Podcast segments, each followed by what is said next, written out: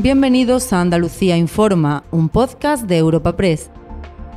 En este espacio podrás conocer en unos minutos las noticias más relevantes de nuestra comunidad.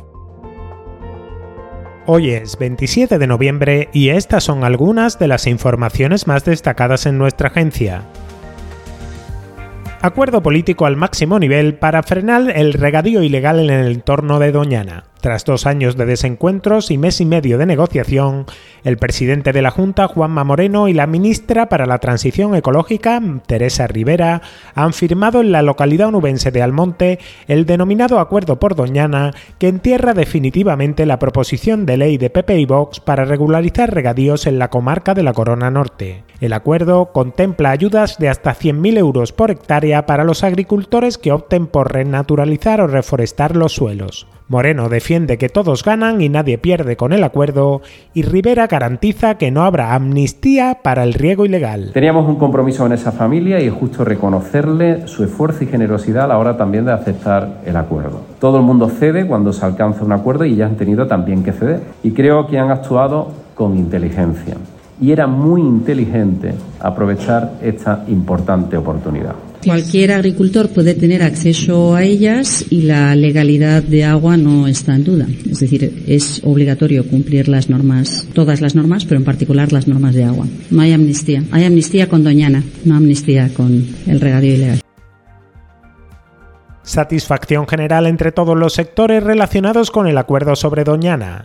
Los regantes de la Corona Norte saludan que el Ministerio se comprometa con una solución para sus cultivos, mientras que los colectivos ecologistas esperan que las medidas previstas den un horizonte de futuro a los humedales del Parque Natural y no supongan destinar dinero público a fincas ilegales. El portavoz de la plataforma de regantes del condado, Julio Díaz, confía en que se deje de criminalizar a los productores de frutos rojos y el portavoz parlamentario de Vox, Manuel Gavira, lamenta que el acuerdo que cierra el paso a su proposición de ley debilita al campo andaluz. Los agricultores han soportado muchísima presión, una presión que no va con su actividad, que no va con lo suyo y que hemos tratado de, gestionar y de llevar lo mejor posible. Estamos aquí porque, y hay soluciones porque se ha asumido también por el Gobierno de España, aunque se arrastra, si me lo permiten, eh, llegar a una solución también para todas estas familias que son muchas. Respetamos el acuerdo al que se han llegado porque entendemos y conocemos además las presiones que han venido soportando los agricultores. Estamos hablando de esas multas de esas sanciones que le ha puesto a las administraciones y, por supuesto, también esa amenaza de esos recursos ante el Tribunal Constitucional para que esa proposición de ley no llegase ni siquiera a, a ejecutarse una vez aprobada en el Parlamento. Hoy el campo de Andalucía, desde luego, es un poco más débil. Y al cierre, nuevo frente para la Consejería de Salud con las listas de espera una semana después de que se hiciera pública la actualización que confirma a más de un millón de andaluces pendientes de pruebas diagnósticas o quirúrgicas, el Tribunal Administrativo de Recursos Contractuales de la Junta ha obligado al SAS a volver a convocar el concurso para concertar pruebas en centros privados por irregularidades en su tramitación.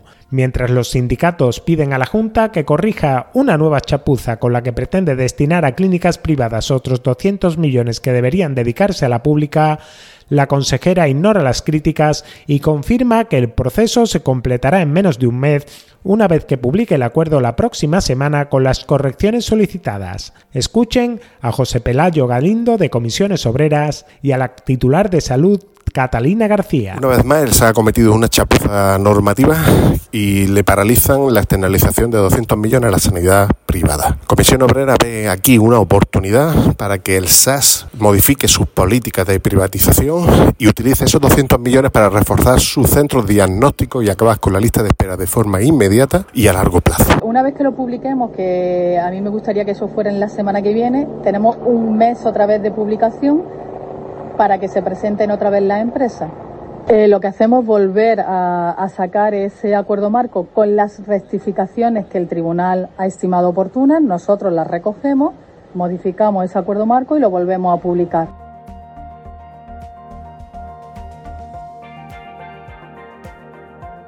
Recuerda que puedes encontrar estas y otras muchas noticias en la sección Andalucía en nuestra web europapress.es.